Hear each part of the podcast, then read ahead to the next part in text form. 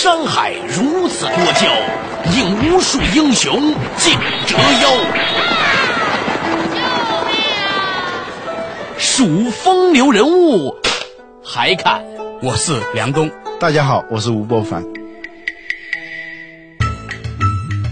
照妖镜照不出的财经真相，翻斗云到不了的财富天地，一切尽在两个男人孕育五年，梁东、吴伯凡帮你坐着打通经济生活任督二脉，东吴相对论。好戏马上开场。作者打通经济生活任督二脉，大家好，欢迎收听今天的东吴相对论，我是梁东，对面的依然是二十一世纪商业评论主编吴伯凡，伯凡你好，大家好。对，最近呢，我觉得有一则新闻呢，很是引发我的注意啊，什么新闻呢？我一直以来呢，非常崇拜这个沃伦巴菲特，据说香港人呢，你要翻译他叫什么名字嘛？叫包发达，哇，我觉得香港人真是传神了，这包发达啊，这个巴菲特呢，一直以来呢，让我认为呢，他是地球上最聪明的一个人之一。若干年来，他的投资呢总是屡屡能够超越大家的期望。不过，连包发达巴菲特呢，最近这次也包不了发达啊，也发不了发达不了了。他也承认，他做了一些非常的这个失败的投资。被奉为股神的巴菲特为何会遭遇重大失败？如今的巴菲特又与从前有何改变？为什么能说清楚的成功之道反而是不正确的？欢迎继续收听《东吴相对论》。本期话题：巴菲特的启示。他买的是美国的第三大石油公司康菲石油公司的股票。嗯哼，啊，他说自己都没有预料到能源价格在去年下半年的急剧下降。嗯，啊，去年他的公司啊，第四季度的投资收益率骤降了百分之九十六，差不多是亏了一百亿美元。他的公司的净收益啊，从二零零七年的一百三十二点一亿美元降到去年的四十九点九亿美元，下降了百分之六十二，创六年来的新低。还有一个说法呢，说他是这个投资业绩创四十四年来的最糟。这个投资大师啊，确实是遇到了一个滑铁卢，而且呢，他自己本人也承认是重大失误啊，这个很不一样啊。对，以前呢也有一些失败的投资，对，第一个幅度没有这么大。第二个呢，他自己认为算不了多大的一个损失，而且他认为在股票市场上总不能够说包发达的，对啊。但是这个呢，他认为确实是一个失败。哎，我觉得这个是一个非常重要的差别。比如说以前在互联网泡沫时期，很多人也指责当时巴菲特呢在互联网投资上呢是太过保守和谨慎，以至于没有能够赶上大势。但是在那个时候，就算是外部环境再热的时候，巴菲特他自己非常清醒而冷静地告诉大家，根据他的这个判断，他认为当时的互联网热潮呢其实是非常的不理性的，于是呢也令到后来他也避免了很大的损失。所以以前虽然巴菲特他有这个收入不高，或者是也有投资在短时间内浮亏的情形，但是他一直从他个人来说，他没有认为他错，而这一次是他自己承认。出现了巨大的失误，我觉得这个差别非常巨大。这个差别显示，巴菲特到了这个时间，突然可能在怀疑自己奉行了很多年的某一些准则。嗯，你觉得会不会这样？我是这么看的，这些年啊，如果从一个旁观者来看，他确实跟以前不太一样了。嗯。最近的三四年啊，他就频频的发言，频频的总结自己的成功之道。嗯啊，过去呢都是在相对混沌的这种摸索的状态里头在投资。啊，他突然就觉得自己已经到了那种。可以来总结自己的成功之道了，可以把它固化下来，作为一种精神财富传给后世啊，是这样一种状态。这样呢，就是一些成功的逻辑、成功的道理就变得非常清晰了。有一个说法，一旦是说清楚的成功之道，它一定是错的。对，就是道可道非常道。对，一旦说出来，它往往就错了。嗯，为什么呢？可以从心理学上能分析的。当你还没有成为一个金科玉律的时候，嗯，你都是保持着一个警醒的状态，因为你头脑中还没有形成定理嘛。对，你就要对眼前发生的很多很多事情保持留意，保持一种敬畏的心态，开放。啊，然后呢，不要放过在别人看来是很微小的、很微妙的那样一些现象，然后在自己做判断的时候呢，一种很高的风险意识，时时刻刻的作为你的思考背景，在你的大脑里头。如果你一旦总结你的成功之道啊，那么大量的不符合这个成功之道的这个视野里的东西，自动就被它过滤了，对。或者说你的信心开始爆棚了，嗯。你的信心觉得哦，这个风险以前历次证明我都是对的，嗯那么这个道理呢一定是管用的，我可以不顾这些东西。所以你发现，不仅是巴菲特，有很多企业家，当他们在创造一些惊人业绩的时候，他们没有时间去总结这些自己的成功之道。呃，当他们开始觉得应该总结自己成功之道的时候，呃，往往这个时候离摔跟头就不远了。就是当你觉得自己很神的时候，嗯，你就要从神台上掉掉下来了。啊，这是一个很有趣的，也许跟时间也有关系，也跟心理学也有关系哈。不过说到这个地方的时候呢，让我产生了某一丝的一丝凉意啊啊，从后跟出来。什么凉意呢？就是你看我们两个人天天在这里坐而论道，是吧？嗯，说的都是伪真理。嗯，都是事后诸葛亮的都。是事后诸葛亮的东西，所以呢，呃，也呃希望和这个听众朋友呢，这个道一个歉哈。有如果我们俩有说的不对的地方，或大家有觉得不合适的地方呢，也可以到这个。不论是梁东吧，也可以呢到我们的这个博客，在新浪上开的博客呢，你只要搜索“东吴相对论”的博客，你能看到了。一定要提醒大家，一定要搜索是“东吴相对论”的博客。你要搜索“东吴相对论”博客还搜不到，大家注意哈。那你可以在那里留言给我们指出，那这样我们可以让我们持续的进步。为什么巴菲特的成功难以复制？巴菲特的价值投资和普通股民有何不同？如果巴菲特不生活在美国，他还会是巴菲特吗？欢迎继续收听《东吴相对论》，本期话题：巴菲特的启示。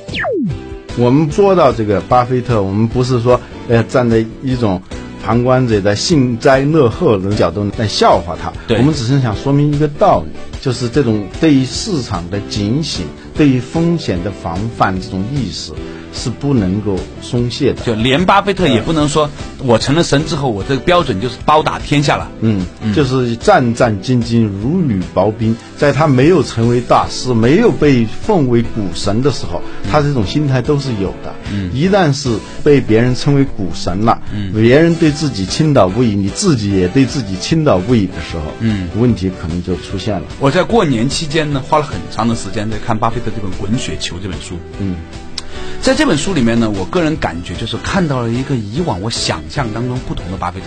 其实关于巴菲特的传记呢，我起码看过不下四本、啊，还有包括他自己致股东的信啊等等东西。以前一直在不同的版本里面，我所感受的巴菲特呢，都是一个沉默寡言的人。是一个很害羞的人，是一个虽然有很多钱，但只吃汉堡包、喜欢喝可乐的那么一个人。你一个偶尔他呢梦生发大财的人，对啊，但是呢，在《滚雪球》这一本书，呢巴菲特自己授权这本书里面呢，我看到了另外一个他。啊，那个作者呢，常常是用这样的语料描述巴菲特。他说，巴菲特呢是一个很喜欢把他的经验跟别人分享，而且很主动的要去强调他的这种思想的，甚至在他他所投资的公司里面，他并不是以前我们所想象那样充分授权的，他其实很多时候参与到这个企业的管理的，他投资里面。对我们炒股的，包括很小的那些散户啊，嗯，啊，谈到投资的时候，嗯往往就说啊，要价值投资，要像巴菲特，对啊，常常拿巴菲特来说事儿，对但是呢，这个语境呢，实际上是不清楚的，是因为巴菲特他来投资一家公司，跟我们普通的人投资一家公司是不一样的。第一个，他选股票的这个界限是很清楚的，他对于他不熟悉的这些产业。他感到心里头没能够对这种产品、对这种服务有深切的体验，可以去感受的，可以去用肉眼去观察的这一些行业，他是不投的。嗯啊、比如说互联网，他当年不投互联网，现在也没怎么投，啊、对他一直对这个行业是是敬而远之。对，因为什么呢？因为他觉得他不是一个网民，他不能感受到一个公司提供的这种互联网产品和服务到底它的一个价值高还是低，体验好还是不好，所以他就干脆就不投。这是一，他是投资的范围是有限的。第二，他是一个拥有很大资金能力的一个人，他投入一个公司的时候。实际上呢，他是像一个管理者一样的进入到你的董事会。干预你的管理，他真的是买股票了，他真的是买公司了。对对，他跟我们普通的说炒炒股那概念完全不一样。他是在买你公司的股票的时候，不仅是说站在一个旁观者的立场说啊这个公司行还是不行，他甚至看到这个公司行有潜力，但是我可以把它做得更好。然后呢，他就买了你的股票，同时呢进入了董事会，对他来干预你的管理，他来经营这家，在某种意义上是经营这家公司。嗯，我们普通的股民是没有这个能力的，没有这种可能的。嗯，所以有时候拿巴菲特说事儿吧，他实际上是两个是不搭界的。而且说回来，另外一方面呢，我觉得也应该看到一个所谓的时也运也。你想想看，如果巴菲特不是在美国，同样这么聪明的一个人。他会成为巴菲特吗？显然他肯定不会。对我们不能剥离的他整个的背景，他在美国，嗯哼，而且是从二十世纪下半叶一直到现在的这样一个美国。对啊，还有是他的法律体系、他的经济环境等等啊。比如说，同样我们在投资的时候都会面临的不确定性，都面临风险。嗯，但是呢。在一个法治比较健全的一个市场环境里头呢，它更多面对的是市场和技术的不确定性。嗯啊，而在那个法治不太健全的国家里头，它的不确定性就不能单纯的去就这个产品啊，就这个企业啊，就这个市场来判断，还有很多政策制度的不确定性啊，还有一些更大的、更宏观的不确定。比如说，如果你现在生活在东欧，甚至你如果生活在俄罗斯，甚至。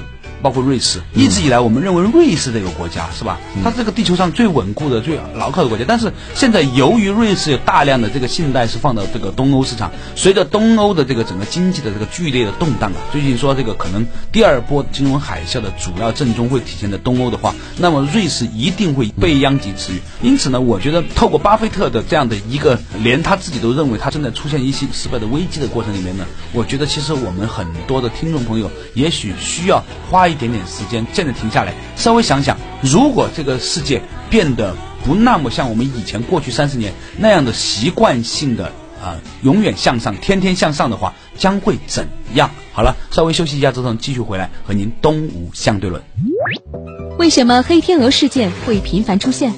在充满不确定性的经济环境中，我们如何做出正确的判断？为什么没有敬畏就没有智慧？巴菲特为什么不应该自认为股神？欢迎继续收听《东吴相对论》，本期话题：巴菲特的启示。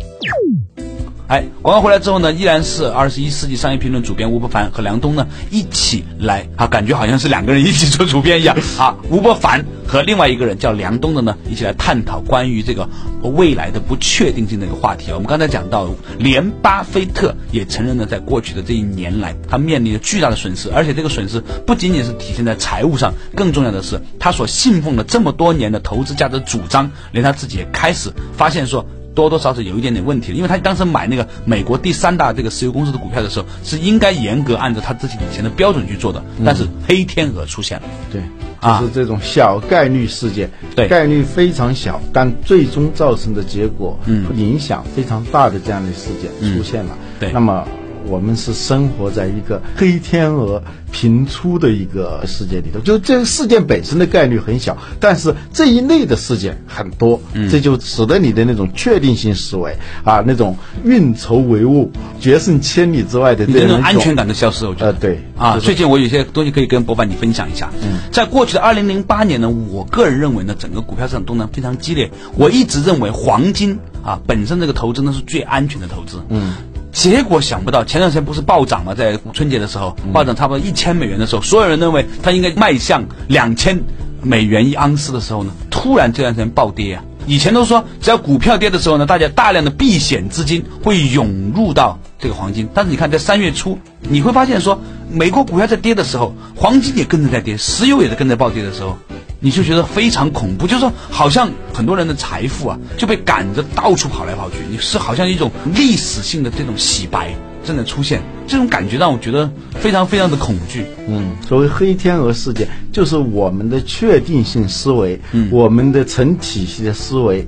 不去关注的某些领域，那就叫黑天鹅。嗯因为我们觉得，哦，怎么会是这样呢？就当你这样说的时候，嗯实际上就是说它应该是什么样，对吧？世界没有应该。嗯，对，就是我们总是用我们的框架，用我们的取境框来看这个世界，但是它现在越来越变化的是这种不确定性越来越频繁的时候，使得你的过去的你刚刚熟悉一点的、刚刚掌握的一点套路，发现不行。所以呢，不得不让我想起了那句话，就是“道可道，非常道；名可名，非常名”。以前我们觉得这句话其实很虚，现在你会发现说，这个道理一旦它被总结出来，它就指导你走向错误。嗯，这个事情一旦被冠以某种的定义和名称的时候，啊，它就消失了。嗯，哎，有一个量子物理学里面有一个很有趣的一个现象，就是说这个事情它其实本身是不存在的。当你看的时候，你以为它存在，但是当你不看它的时候，它其实还是一个波，所谓的波粒二重体嘛。啊，波粒二象性。对在爱因斯坦提出这个波粒二象性之前呢，啊，有一派的观点认为光是波，是吧？对。啊，有一派观点认为光是粒子，但是呢，爱因斯坦他就解决了，好像是呃提出了一个做了一个调和调和的啊，波粒二象性。当你的观察的角度不一样的时候，它呈现的东西是不一样的。对，用一个三棱镜啊，中学做物理实验的时候，三棱镜那日光那一折射就是四层黄绿青蓝紫，这个光谱就出现。如果没有这个三棱镜，你还以为日光就是没有什么任何颜色的一种光。所以呢，随着你观察的手段、观察的工具不一样，它呈现的东西是不一样的。这不是讲什么唯心论，实际上呢，世界的多面相。往往是超乎我们的测量工具和观察工具之上的一种东西。我们千万不要把我们的有限的这种观察的视角、我们观察的工具来固定，好像世界哦本来就是这样的。这个话题呢，今天一谈谈深了，他谈到什么呢？谈到了一个所谓认识论的问题。嗯，就是说我们以为我们能够把握世界，我们以为我能看见某些东西。当我们产生了这样的一种自信的时候，其实我们已经在抛离这个世界的真相。嗯，对旧约里头，这犹太教的经典里头，他讲所谓智慧就是敬畏。没有敬畏就没有智慧，嗯就没有边界就没有智慧。嗯所以智慧的人他总是能知道自己的认识的那个界限在哪里，或者知道自己的明白的东西的有限性在哪里头。如果一旦丧失这个意识的话，对自己的这种不聪明、不智慧、没有意识的话，那你即便你你真的是不智慧的 对对对啊华尔街有一句话说是。在一个屋子里头，你要进到这个屋子里头，有很多人在说话。嗯，第一，你要知道哪些人是说了算的，有些人说的声音很大，实际上是说了不算的。对还有一个，这屋子里头一定有一个最傻的人、最蠢的人。如果你不赶紧发现这个认出这个人的话，这个人就是就是你。嗯，所以那个我们对于那种智慧的这种理解啊，这一说说到哲学上头但是呢，在投资的时候，一定是你的最终的道行在哪里头，你的眼界在哪里头，你就能走到多远啊对。尼采说，我们每一个人都是在一个监狱里头，监狱的围墙离我们有多远，是看我们的眼睛能看到多远，是吧？就是说眼睛就是我们的围墙。嗯，无形当中，我们看到什么东西的时候，同时也是让我们看不到了什么东西。嗯，它就是一个界限就在那里头。所以，当一个大师、一个股神，当他发现他已经成了股神的时候，神就是无所不知、无所不能，才叫神嘛。对当别人这么说的时候，可以原谅。他自己有时候不意识到，哎，我是不是真的很神呢、如果是，呃，有这种意识的话，他说话做事，他的心态就变了。心态一变，事情尽由心生。嗯啊，最后的结局是完全出乎你所料的。对，就像前两天呢，我在做国学堂的时候呢，那个徐文斌老师啊给我讲过一个很有趣趣的话题。他说“相由心生”啊，很多人都说以为是脸上长这个相，嗯啊是由你的心智来决定的。他这是对“相由心生”这个词的最大的误解。嗯相是指成像系统，就你看到的世界，嗯这个相，啊，比如说一张照片，它是一个像，但是呢，你怎么解读它是另外一个像。这个像你所看到的世界是由你心的角度和你的边界所带来的。为什么谦虚的“谦”字是言字旁加上兼容的“兼”？什么样的企业家更容易遭遇失败？巴菲特和索罗斯的投资理念又有何差别？农夫和猎人的生产方式对企业经营者有何启示？欢迎继续收听《东吴相对论》，本期话题：巴菲特的启示。所以呢，从这个角度上来说呢，我特别想起了这个在易经里面有一卦叫牵卦，就大部分的易经的卦象呢都是有好有坏的，只有牵卦呢，它很有意思，它是吉卦。嗯啊，所以那谦是什么呢？谦就是畏惧，就是永远知道自己不够格。嗯，你看我们的谦字怎么写的？一个啊言呐、这边一个尖。对尖呢就是顾及到另一方，对同时就是说兼顾、监听。嗯，有时候呢，我们不谦虚的人，他就是一个思路，就是我是这么想的，世界就是这样的，所以他就显得不谦虚，他没有意识到，呃，另一个角度看应该是什么样子，他不去想，他没有那种监视、监听这样兼容啊。那兼容对，所以那个谦呐、就是牵挂。对我也看过这个，有一回随便翻那个卦象书的时候，我有一天就翻了，就是这个谦。谦呢，好像它的那个形状呢，说是是是里头是一个坑啊，那个坑里头又凸出来的，是这么一个形状，我觉得很怪的。实际上它就是说表面上是陷下去的，嗯，实际上它里头是凸出来的。这个使我想到了一种对人格的分类。据说啊，对员工啊，对朋友啊，对很多人，你可以把它分成四类。啊，哪四类呢？嗯，这个我们按那个数学里头的横轴和啊纵轴，啊，自强自弱是吧？有的人很自强，有的人很自弱。什么叫自弱自暴自弃的那种，或者说不努力啊啊，这种。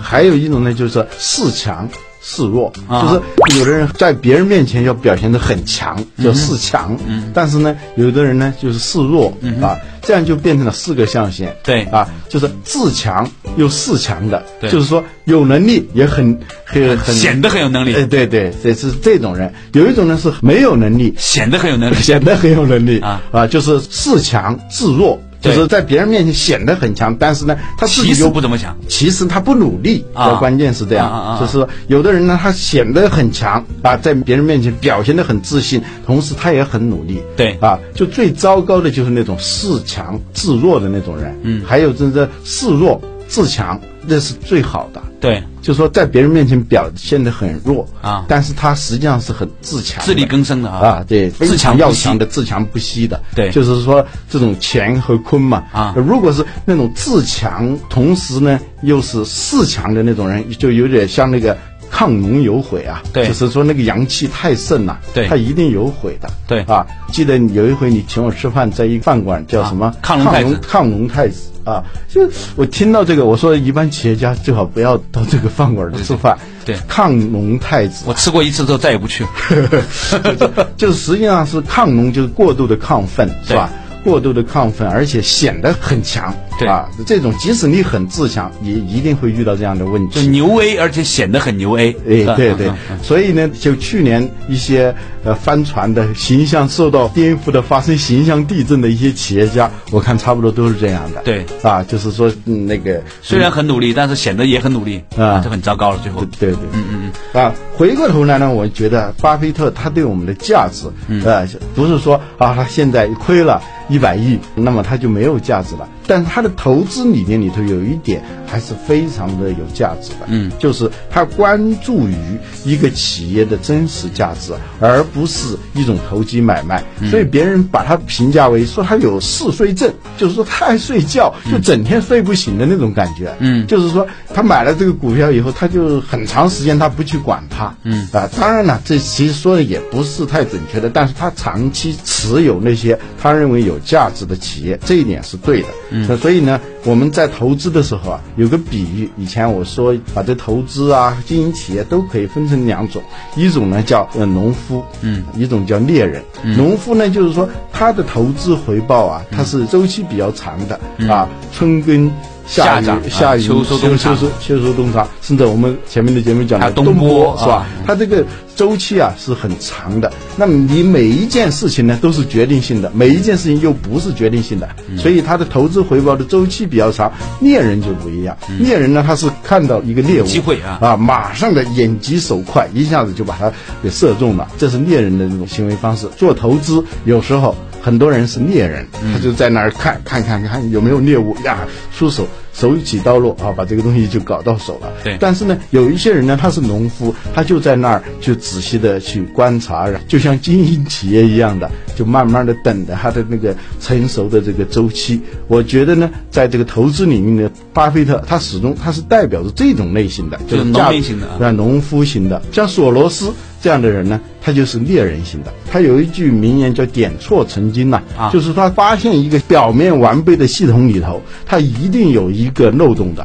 对对吧？这是一个数学上的一个原理。在鬼谷子里面叫底细，啊缝隙的隙，嗯底，细对啊。，呃，比如说这个金融系统好像是很完善，实际上呢，它一定有一个大家都没有看到的一个弱点，嗯，他就去找。找到那个东西叫点错成金，我找到这个漏洞以后，四两拨千斤，我就把这个系统一下子就给你毁掉。他就是像一个猎人，他是跟巴菲特是完全是两种类型。当然了，做企业也好，做投资也好，我觉得单纯的用哪一面，用哪一种纯粹的农夫的方式，你可能速度非常慢了，嗯，你可能会遭到这个天灾以后没有补救的措施，颗粒无收啊。啊！对，在适当的时候呢，你要抓住一些机会，做一些快速的反应，同时呢，你也不能够说完全去做一个猎人，你一定要有自己的一亩三分地、啊，它有一个稳定的保障。啊，托夫勒说，渔猎时代人类是不可能有剩余财富的，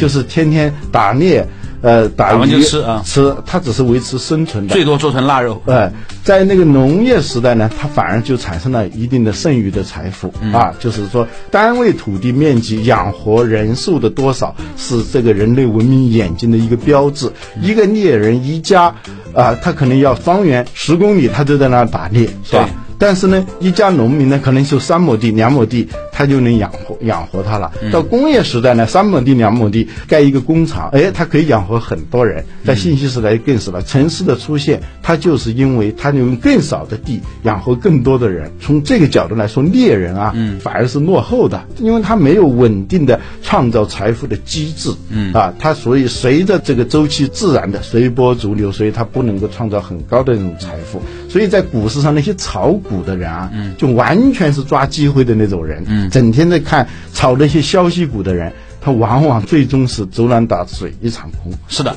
感谢吴老师今天给我们做的这个精彩的这个总结。其实呢，不管是做农夫还是做猎人，都还是有他自己的一个本分，而且呢，还有每一个人个性上的那种判断。有些适合做农民的人，你就不要去做猎人；适合做猎人的人呢，不要追求去做农民啊。最怕的呢是炒房子炒成了房东，是吧？嗯炒股最后炒成了股东，本来是做猎人的，后来做成了农民啊。这样呢，也是一个蛮有趣的一个现象。好了，感谢大家收听今天的东吴相对论，下一期同一时间继续。谢谢吴老师，再见。再见。